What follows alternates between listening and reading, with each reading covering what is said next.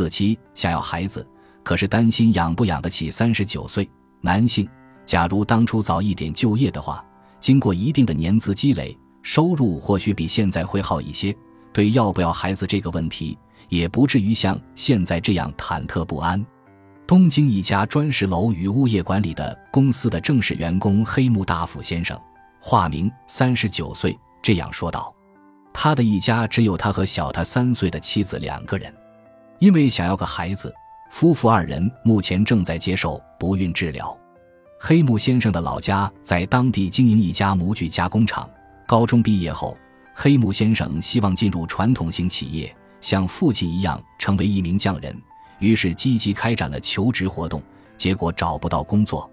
曾经还想过当一名演员，一方面本来就有点喜欢，另一方面是因为求职屡屡失败，于是抱着试试看的心情，在演员培训班和一些小剧团里混了一阵子，生活费主要靠打零工自己挣。便利店、仓库、游戏制作公司等都干过，有时还同时兼做几份，白天在游戏制作公司做。下班后再赶到仓库去做夜勤，然后再照做白天的，连续干一天半。最多的时候，一个月挣到的总数差不多有二十万呢。像这样全部时间都花在了打零工上，在求职履历上只能体现为从业经历无的黑木先生，三十岁之后开始有了某种危机感，于是重新开始了求职活动，比临近毕业的时候还要积极努力。那时候。我发现根本就容不得我选择，所以只要是自己差不多够条件的岗位就跑去申请。因为有过在剧场演戏的经验，所以张口跟人打交道是我擅长的。例如像销售或者家庭护理之类的岗位挺适合我的。面试了好几家，最终还是因为年过三十又没有任何从业经历，对方企业觉得我毫无社会经验，所以都没有录用我。照这样子看。入职成为一名正式员工，可谓机会渺茫。黑木先生意识到了这一点，所以三十五岁的时候决定报名就读职业培训学校。黑木先生学习了楼宇物业管理资格所需的许多相关知识，在半年多时间里取得了多种资格证：电气施工及蒸汽锅炉技工资格证、处置危险物资格证、消防设备技工资格证、冷冻机械操作人员资格证。最终得以入职与这所职业培训学校有关联的企业，成为一名正式员工。目前，黑木先生每月收入到手大约是二十四万日元。不过，这个行业近些年似乎不太景气，因此想将来收入提高基本上没有指望了。作为一种自我提升的手段，黑木先生不断学习并参加各种资格证的考试，通过资格证津贴来达到增收的目的。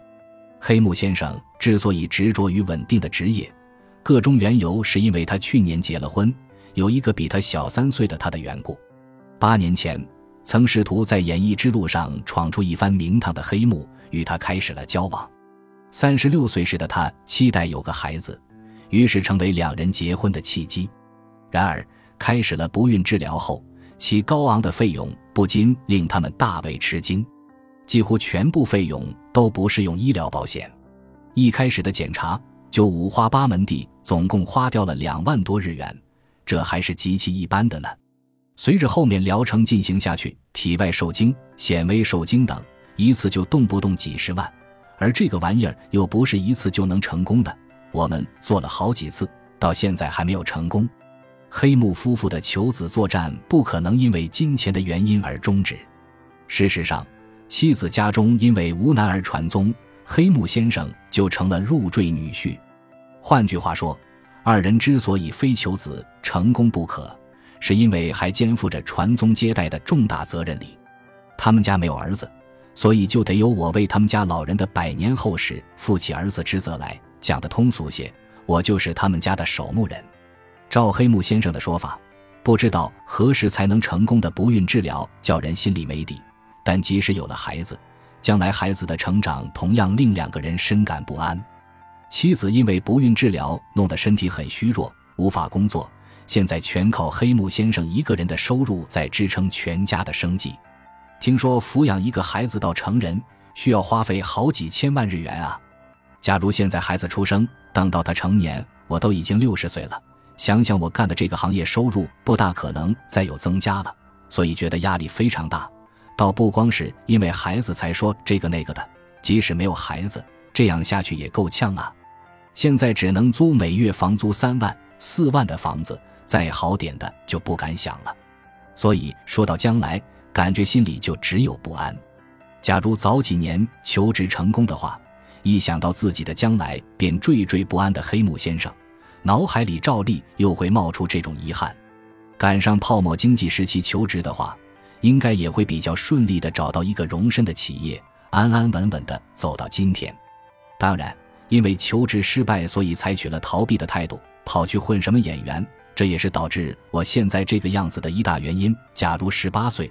十九岁那时候起就成功就职的话，积累了一定的年资后，收入应该会比现在要多吧？